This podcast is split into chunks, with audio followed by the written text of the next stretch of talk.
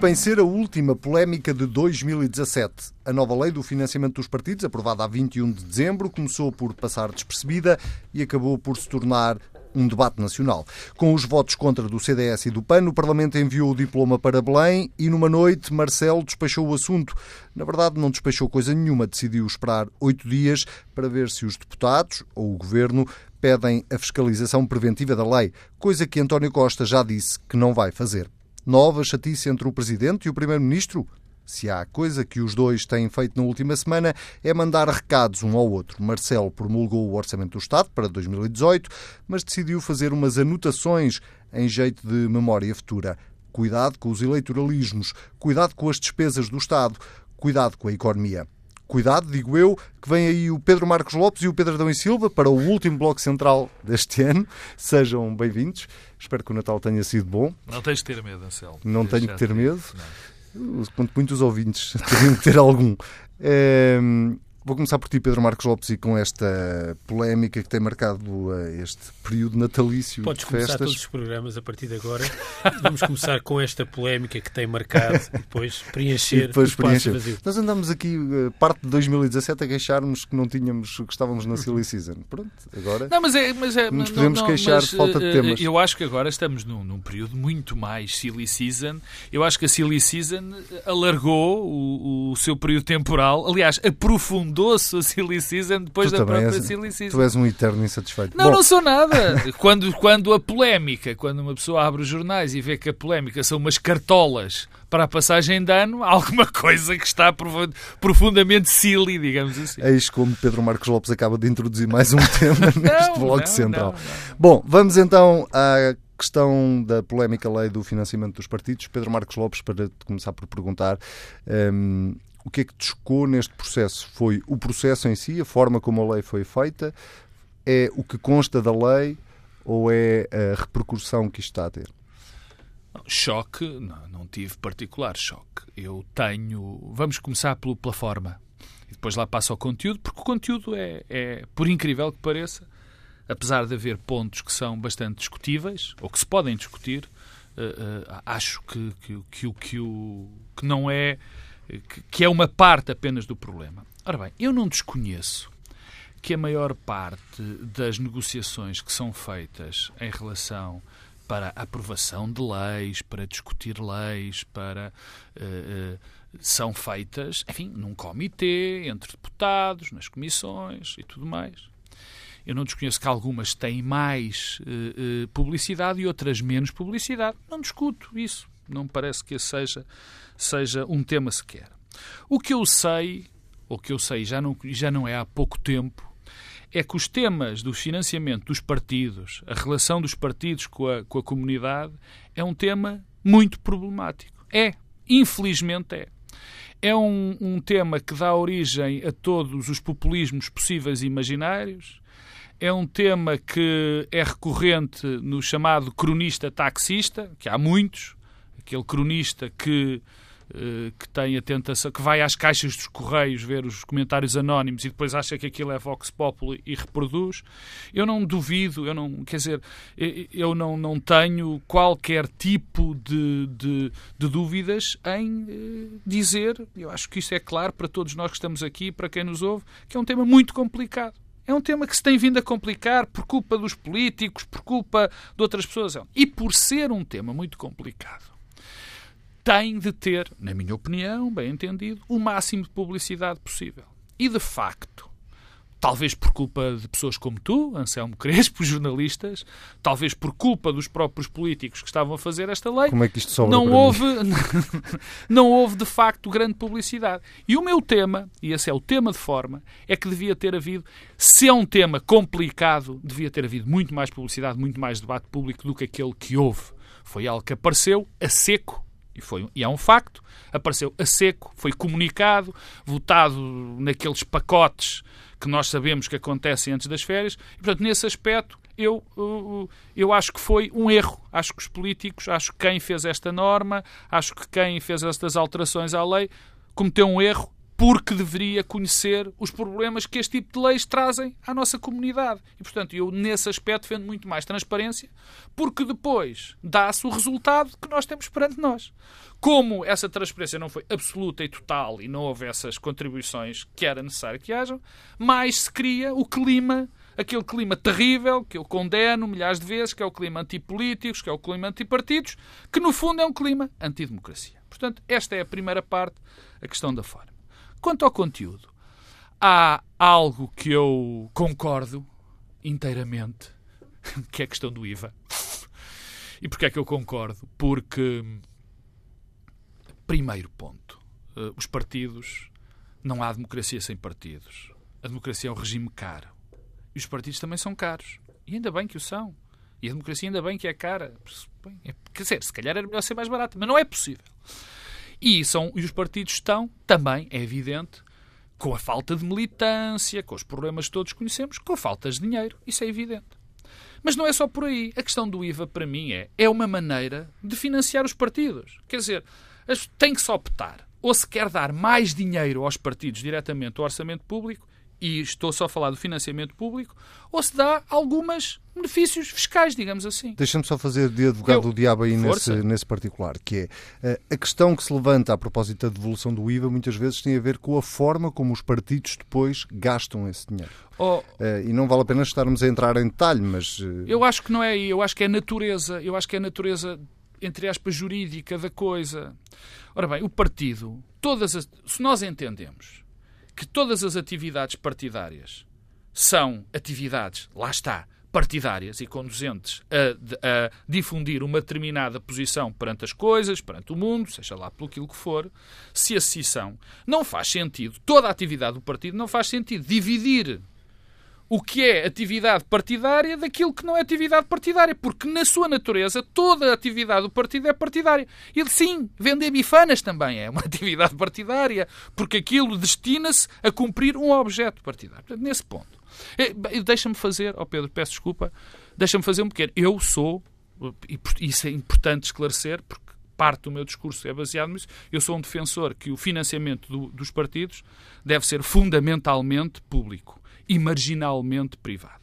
Para se perceber bem qual é a minha posição. Portanto, estamos esclarecidos quanto ao IVA. Há uma segunda parte que eu discordo das outras, e depois podemos passar a outras, que é a questão da falta de limite, do limite, não haver limite ao, ao, ao, às, às, às doações, digamos assim, privadas. E não é o limite individual, porque também Deixa-me criticar o Anselmo Crespo, que aqui leva com não tudo. Problema, tenho a, dada altura, a dada altura, quando saiu, eu dei-me a impressão que os jornalistas não perceberam bem, porque a doação privada, há, continua a haver o limite para a doação privada de uma pessoa. O que deixa de haver limite é o, li, o número de doações privadas. E isto a mim amedronta-me. Agora os jornalistas não perceberam e muitos cronistas também não perceberam. Eu já comecei por dizer que. Sim, sim, sim, sim, sim. Uh, isso assusta-me. Assusta-me. Uh, assusta-me porque não haver esse limite uh, pode dar origem a muita criatividade, digamos assim, na, no financiamento público. Pedro Adão e Silva, uh, a mesma pergunta. Queres começar por qual destes três itens? Hum. Pela forma, pelo conteúdo, pelo efeito? Eu acho que Eu talvez. Não falei do efeito, mas vou falar Já lá vamos. Seguir. Talvez o melhor seja tentar resumir aquilo que se passou de forma sintética. Eu acho que o que isto demonstra estes últimos dias é, por um lado, que é muito fácil bater nos partidos e compensa politicamente, eh, e por outro, que os partidos não perdem uma oportunidade de confirmar todos os preconceitos que existem eh, contra eles. Um, e aí falas da forma como esta lei foi não, feita, ou revista? Da, não, falta também da, da substância. Bem, se queres, sob a forma, quer dizer, o processo é um desastre é um desastre pelo secretismo, eh, pelas dimensões do financiamento que são tratadas, porque matérias destas precisam, mesmo ao contrário do que se possa crer, e eu acho que é um sintoma avançado alguma incompreensão eh, do lado dos partidos sobre o que é que poderia resultar de uma coisa feita assim. Eh, processos estes precisam de ser debatidos publicamente e não apenas entre partidos. Um, pelo efeito de revelação que isto tem sobre a percepção que há sobre a política, os partidos, e porque, quer dizer, vamos lá ver se nos entendemos. É, é evidente que há muitas matérias, e bem, porque em democracia nem tudo pode ser tratado de forma aberta no espaço público. Há muitas matérias que são tratadas com reserva, com secretismo.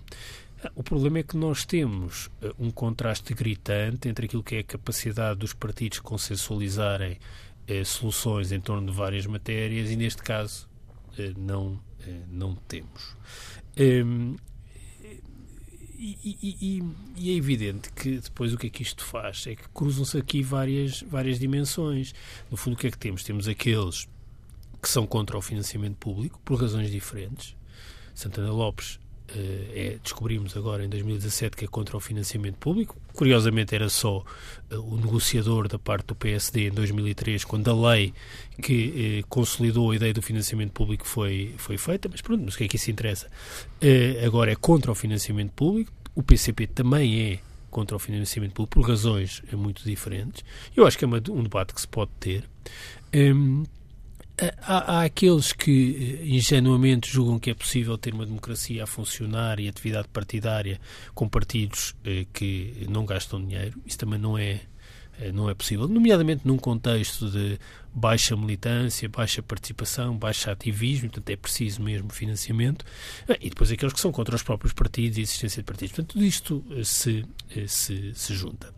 E eu acho que isto nos dá um sinal muito preocupante de uma outra coisa, é que nós, nomeadamente até se calhar a partir das últimas eleições, por termos uma solução política singular, por termos sido capazes de ter uma solução política de alternativa e de alternância, as pessoas tendem a dizer bom, o sistema político português está mais estabilizado, eh, não há uma crise de legitimidade tão profunda como noutros países. Eu acho que isto demonstra que não é bem assim. As pessoas desconfiam mesmo uh, dos partidos e, e, se não desconfiam mais é por uma espécie de cinismo e resignação em relação ao sistema e quando há oportunidade toda a desconfiança vem uh, ao de cima. A questão de, a questão de fundo. Há um lado positivo neste processo se ele tivesse sido gerido de outra forma. E que, aliás, tem a ver com a questão do IVA, com a questão dos donativos e até com a questão da fiscalização. É que nós temos uma lei desde 2003, o Tribunal Constitucional identificou um conjunto de problemas e é natural que os partidos, que são quem melhor é capaz de identificar problemas, façam um balanço e uma avaliação da lei e identifiquem o que é que é preciso alterar. E, portanto, não há mal nenhum nisso. Aliás, é uma boa prática. O problema é é como isto é feito. Quer dizer, quando se reconhece que há um problema no IVA, eh, que há um problema com os donativos, com a forma como as festas partidárias que recolhem donativos, quer seja as do PSD na Madeira, quer seja a festa do Avante, eh, é preciso resolver isso. Ah, mas então que se identifique a natureza dos problemas e que se aponte prováveis soluções. Agora, o que não pode é ser, é ser feito assim.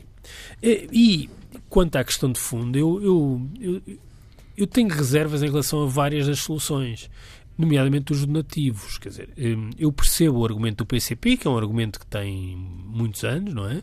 O PCP é contra a lei de 2003 e não é contra esta alteração à lei de 2003 que corrige os problemas da lei de 2003. E é contra porquê? Porque acha que é fundamental que um partido, aliás, com a tradição do PCP, tenha alguma autonomia, não dependa de recursos públicos, não dependa do Estado, tenha capacidade de recolher donativos que contribuem para a sua viabilidade. E dir-me-ão, bom, isso pode funcionar desde que haja capacidade de fiscalizar a forma como estes donativos são de facto donativos. Ah, o problema é que eu desconfio da capacidade de fiscalizar. Nada me diz que os partidos todos não utilizam as suas festas para entrar pela porta do cavalo um conjunto de donativos, que não são donativos. E portanto, o que é que eu digo? Todas as soluções têm desvantagens, porque o financiamento exclusivamente público acentua a ideia de partido de cartel, isto é, muito dependente do Estado e desligado da sociedade. Mas, apesar de tudo, se nós nos vamos indignar todos os dias, todas as semanas, com um caso novo, que era a forma como tu lançavas o programa, e eu acho que é isso que vai acontecer. Repara, desde que se, eh, Passos Não Coelho vai acontecer, demitiu... está a acontecer. Está e vai. Eh, desde que Passos Coelho se demitiu, nós só temos é de antecipar qual vai ser o, o, caso e o escândalo e a indignação coletiva, que nasce nas redes sociais, se propaga para os jornalistas e depois se propaga para a imprensa tradicional, para os meios de comunicação tradicionais. Hum, e eu a ter de escolher entre indignar-nos todos com os partidos que vivem ancorados no Estado e dependentes do Estado, ou os partidos que são financiados por privados e que depois têm, estão capturados pelos interesses privados, eu prefiro a indignação com a captura pelo público. Portanto, sobre esta discussão, eu tenho as maiores reservas em relação à alteração que foi feita aos donativos. Eu bem sei que o montante individual de cada donativo se mantém. Mas nós alargamos o montante global dos donativos que possam ser recolhidos. Eu tenho muitas reservas em relação à capacidade fiscalizadora da entidade das contas eh, dos partidos. Pedro, deixa-me interromper-te. Basta ver, basta ver. Nós acompanhamos campanhas e basta ver o que é que é eh, relatado no fim de uma campanha eleitoral e aquilo que nós, enfim, pela experiência empírica, vemos que se está a gastar. Porque há, um ponto sobre a questão do financiamento, e eu acho que isto é uma questão, é mesmo uma questão central, e que, que, é uma questão que, no fundo, se coloca em todo o espaço público, não é só nos partidos, é também na comunicação social. É que, eh, se nós dependemos da economia privada nestas dimensões, ah, eh, temos logo um problema. É que, um, o financiamento partidário nunca é neutro nem desinteressado. Não é neutro porque não é neutro ideologicamente. É evidente que os partidos de direita, por definição, têm maior capacidade de captar financiamento privado. E dois, porque nunca é desinteressado. Quer dizer, Quando dizes direita, centro-direita, não? Sim, o Partido Socialista. Sim, sim. Apesar do que tem maior contribuição privada ser o Partido Comunista Português. Certo, mas é uma coisa muito singular. Bem, mas é de, uma coisa muito... de muito Sim, mas é uma coisa muito não? singular. E, e, É. e porquê? Porque, quer dizer, eu percebo que haja um conjunto de pessoas que querem financiar desinteressadamente apenas porque têm uma, eh, eh, quer dizer, uma mobilização de natureza ideológica, política. Mas eu prefiro estar protegido em relação ao sistema partidário estar capturado por interesses privados que financiam o sistema partidário. Eu não gosto disso. Eh, E, e, por exemplo, deixa-me estupefacto que alguém como Santana Lopes portanto, defenda que eh, o financiamento público deve ser marginal e que o essencial deve ser Mas isso há financiamento uma razão para privado. dizer isso, não é? Eh, pois, não sei. Qual é? Já agora qual é a razão? A razão é evidente, quer dizer, por muito que me custe dizer isto, mas é evidente, é a maré. É a maré. Pois. A maré. Porque se tu olhares agora para os jornais, quer dizer, eu tenho consciência, não sabia, mas o Pedro tem exatamente, tem uma posição muito parecida comigo em relação ao financiamento privado e financiamento público. Se tu agora vires as redes sociais e vires, uh, uh, e vê, enfim, até as, as, cartas das pessoas, a indignação geral, é. Está a tentar capitalizar. Claro, que isto parece-me claro e, e, é mau, porque o grande problema que, isto, que, este, que, este, que esta questão levantou como eu disse no princípio, pelos partidos, pela falta, pela falta de cuidado, ainda ser mais transparente do que se devia ser neste processo. O que está isto a resultar é um avolumar de uma falta de crença no sistema. Na minha opinião, pelas piores razões. Quer dizer, criada mais uma vez pelo político. Eu, eu já disse muitas vezes, quer dizer, os maiores culpados da falta de, de, de, de confiança nos políticos, francamente, são, são os próprios. Em, em relação a muitíssimas coisas. Eu não me esqueço, já há muitos anos, não me esqueço do atual Primeiro-Ministro a bramir uma carta da Polícia Judiciária no Parlamento há muitos, Coisa muitos que, aliás, anos. o próprio já se disse que se tinha arrependido. Que o próprio já se disse que já se tinha arrependido. Não, não, é, não é digo... só porque é evidente que isso foi uma coisa errada, Não, mas não. também não me conheço muitos casos de políticos ou jornalistas, porque aqui os jornalistas Sim, também tem, tem, é, tem, é, estão, no mesmo barco. Tenham reconhecido o erro. Exatamente. Mas eu lembro-me disso, lembro-me do discurso sistemático do doutor, para, falar agora de pessoas que se retira- retiraram, do doutor Paulo Portas, antipolítico, antipolíticos, com a questão dos salários, quer dizer, isto tem sido um crescendo brutal. E agora, os partidos, com esta história, contribuem para isso, contribuem de uma maneira absolutamente terrível. E mais, quer dizer, e, e além, do, além disto, eh, depois, para acrescer a este problema, e isto ainda acresce mais, temos posições como as do Dr. Santana Lopes, que isso ainda aprofunda mais, porque basta olhar, basta ver o histórico, basta olhar para, para se perceber, qualquer pessoa percebe, que, que se é contra o financiamento público, quer dizer que qualquer empresa neste país pode fazer um partido e depois defender os interesses dessa empresa. Que isto, isto, isto, isto, enfim, em termos, isto é quase anedótico, mas é uma verdade. O, no- o sistema norte-americano, neste momento, vive uma crise que, enfim, que é conhecida e não estará fora dos problemas, da geração, da geração deste problema, uma célebre lei Uh, que, que eu não me lembro do nome, lá está, mas que deu origem a que, viessem aqueles, aqueles pacotes brutais, aqueles financiamentos brutais de publicidade de, de, de- para partidos, os super PAC, salvo erro, é assim que se chama, em que adulteraram completamente uh, a, a igualdade no acesso à, à- à propaganda, digamos assim. Portanto, isto é, é, é dramático. Mas repara, repara uma coisa, Anselmo, só. Sim. Eu acho que há uma percepção que os partidos gastam demais eh, em campanha. Mas certamente haverá coisas que não eram necessárias e que são desajustadas para aquilo que é a natureza hoje eh, do, do, debate no espaço público e, portanto, as campanhas tornaram-se em, em, importante medida em algumas dimensões completamente anacrónicas. Mas também convém recordar que eh, houve um corte nas subvenções públicas para o financiamento dos partidos, que eu julgo que se iniciou com José Sócrates, José Sócrates. foi consolidada com Passos Coelho, mas foi tornada definitiva há coisa Por de um António ano. Costa. Nós aqui há um ano a discussão era se quando foi feita a revertição da austeridade se essa devia ou não era, ser feita. Era essa, e as pessoas é que se esquecem é que não foi revertida. Não foi, Portanto, claro. os partidos tiveram um corte definitivo de montantes de idade. Têm problemas e há problemas com a lei de 2003 que devem ser eh, afinados. Ah, mas até pela sensibilidade do tema, isto precisava de um debate público participado, ouvindo, escutando eh, entidades, associações, pessoas que têm reflexão sobre estes temas e não fazer da forma que foi feita. E não fazer da forma que foi feita e não com as reações que ocorreram imediatamente depois de ser conhecida a nova solução. E depois ainda há a questão de fundo que é que tipo de opção é que nós queremos sobre o financiamento partidário? Pelos vistos, há posições flutuantes, Santana Lopes, e há posições divergentes. O PCP tem uma posição divergente da posição oficial do PSD eh, eh, e do, eh, do PS.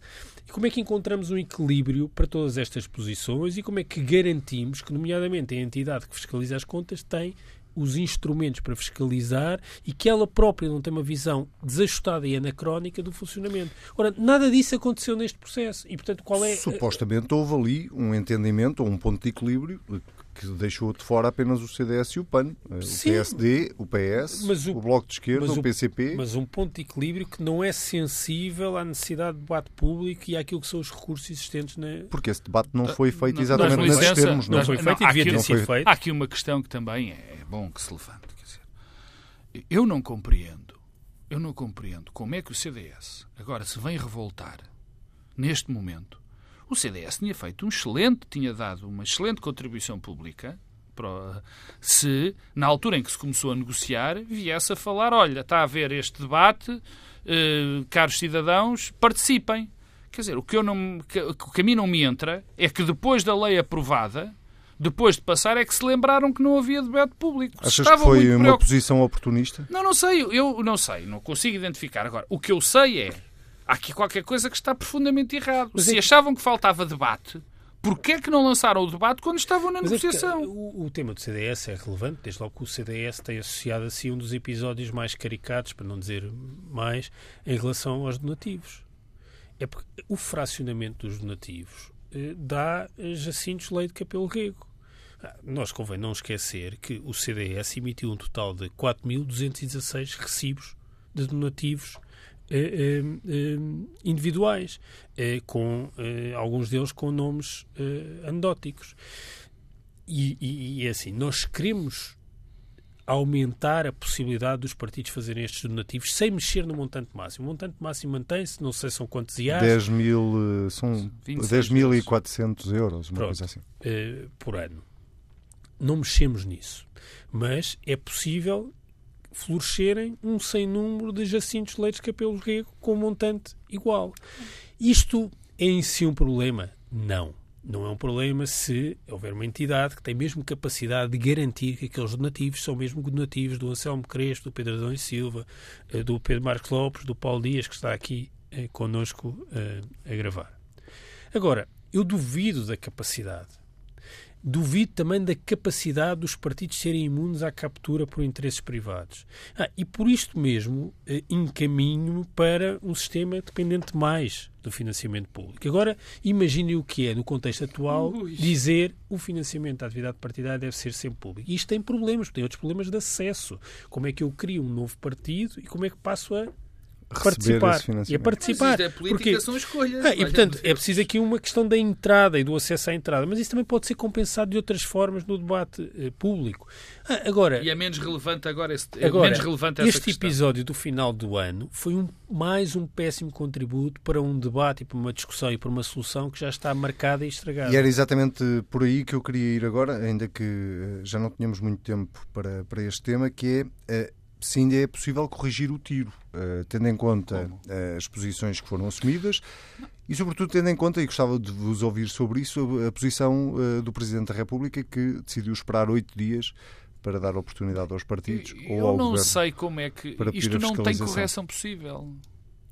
Isto não tem correção possível, porque o mal já está provocado. Mas imaginem, o grande mal. Imaginem que esta lei é considerada inconstitucional. Isso não, não abre eu, uma oportunidade eu, para. Não, porque, não sei se é esse o problema. Não, não, esse não é o problema, evidente. Mas, mas deixa-me deixa começar. Este, o, o grande problema que se criou, e não é um problema pequeno, francamente, o grande problema que se criou está criado e não pode ser solucionado. Que foi este, o aumentar do clima de suspeição perante os partidos e os políticos. E esse foi um e isso já não se recupera, não se recupera. Aliás, é, tem sido tudo a piorar. Tudo a piorar. Esconder eh, foi, foi mau, ser descoberto foi. É sempre a piorar. Portanto, esse efeito está acabado. Portanto, não há nada a fazer. As soluções. As soluções estão aí. Eu, para já, enfim, dentro aqui na minha uh, do, do, meu papel de juiz do Tribunal Constitucional, eu não sei como é que isto pode ser uh, declarado inconstitucional, sou muito franco sou franco, quer dizer, não, não me parece possível. Não, não, não há nenhuma lei que, que, que, que, me pareça chocar, evidentemente, com a Constituição. Sendo o Presidente da República um constitucionalista, como é que entendes então esta decisão de Marcelo Rebelo de Sousa? De, de esperar oito dias? Sim. Eu, eu, e eu, de quase apelar para Porque eu olho para o Presidente. Porque como eu não olhava para Cavaco Silva como um economista, também não olho para Marcelo Rebelo de Sousa como um, um constitucionalista. Olho-os como políticos. E como políticos que são, a sua atividade, o seu papel neste momento é o papel político. Portanto, eu, eu interpreto isto como um vamos ver se isto se acalma um bocadinho. Um... Porque não há hipótese, não há hipótese nenhuma de serem, de, do que está mal, ficar melhor. A única, há coisas que podem ser talvez melhoradas. Esta história, que eu também, o Pedro também não é, eu também, é evidente, eu não sou de uma, uma forma clara. Esta história da falta de limite acho muito perigoso, acho extraordinariamente perigoso. Não Mas o, o que é que pode para ser inconstitucional. Não, não, porque, porque teoricamente isto é auditado, é, é, é, controlado. E mesmo que não o fosse, não me parece, mesmo que não o fosse, não me parece que isso chocasse a Constituição. Mas isso é outra Pedro Adão e Silva, o, esta posição de Marcelo Rebelo de Sousa, que para já não é bem uma posição, é apenas um uh, esperar para ver o que é que os partidos querem fazer. O Presidente da República tem uma enorme capacidade de surfar a onda, não é? E, portanto, a onda está a crescer e é evidente que o Presidente vai ver onde é que isto vai uh, desaguar. É, não, pronto, não, não, estou a ver bem qual é o problema de constitucionalidade, mas, mas há a possibilidade de um veto político. E se, e se houver um veto político, ele será muito popular. É, a questão é, é, e isso serve para resolver os problemas que estão identificados na lei é, em vigor? Duvido. É, os partidos é, tinham alguma consciência que o tipo de processo que escolheram ajudava a resolver? Eu acho que se tinham, estavam completamente equivocados. Eu não sei que, na cabeça de quem é que, é que passou que era possível tratar um tema destes com esta sensibilidade nestes moldes eh, e achar que com isso se resolvia eh, eh as questões que estão, que estão identificadas, não é? Não era possível e, portanto, provavelmente vamos ficar exatamente na mesma como estávamos antes destas uh, alterações à lei, talvez com exceção do problema que o próprio Presidente do Tribunal Constitucional identificou, uh, da instância de recurso ser a mesma que faz a primeira avaliação.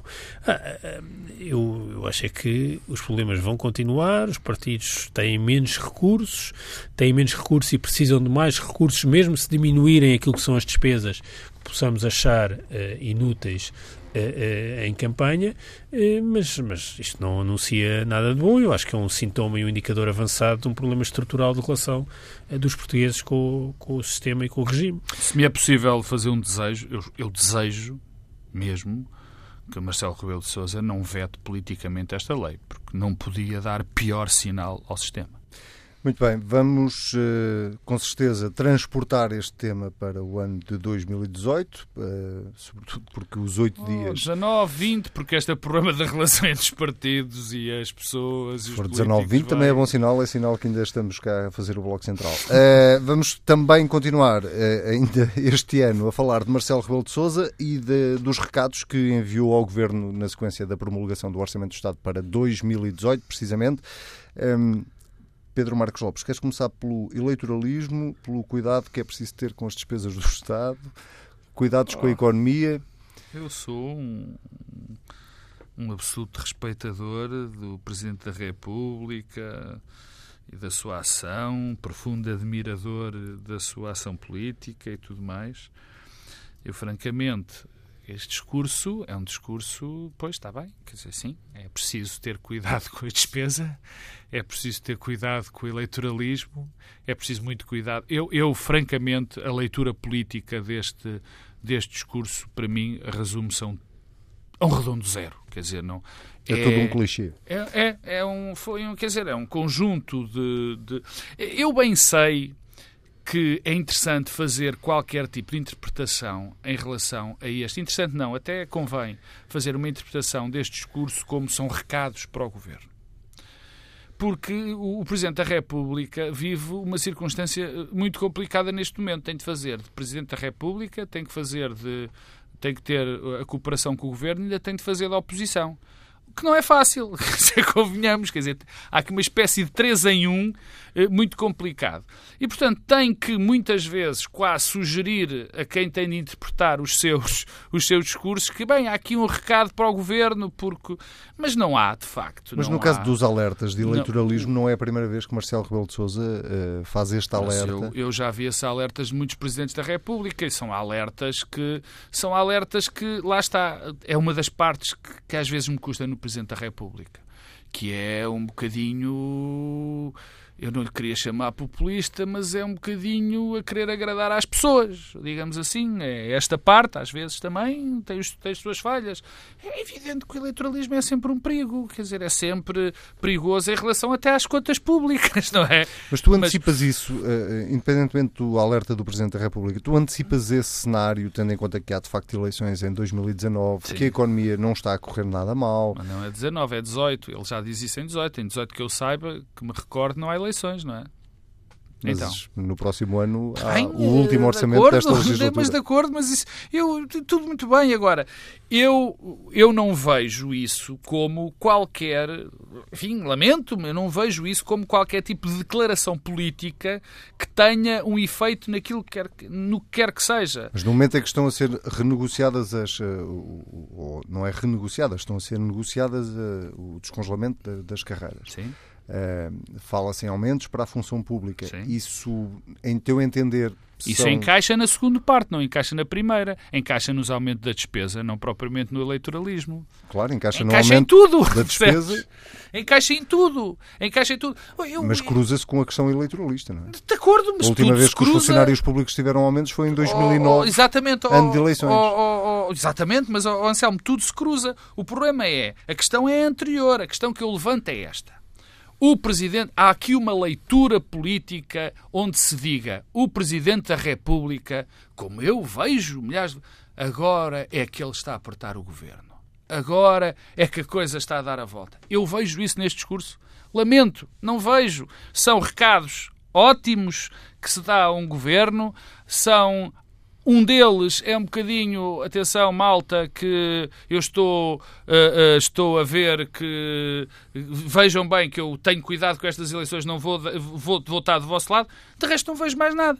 Eu gostava que fosse outra interpretação, se calhar, que, que houvesse um bocadinho mais de, de, de, olhar para problemas concretos. De facto, estamos com um problema uh, no, no Serviço Nacional de Saúde, andamos com alguns problemas no, no, no ensino público se aí sim fosse um apontar de circunstâncias concretas, porque normalmente as oposições e os grandes combates contra os governos fazem-se assim, não se fazem de, de, com coisas etéreas. Aí eu veria e dir-te-ia que sim, há aqui indícios de fricção.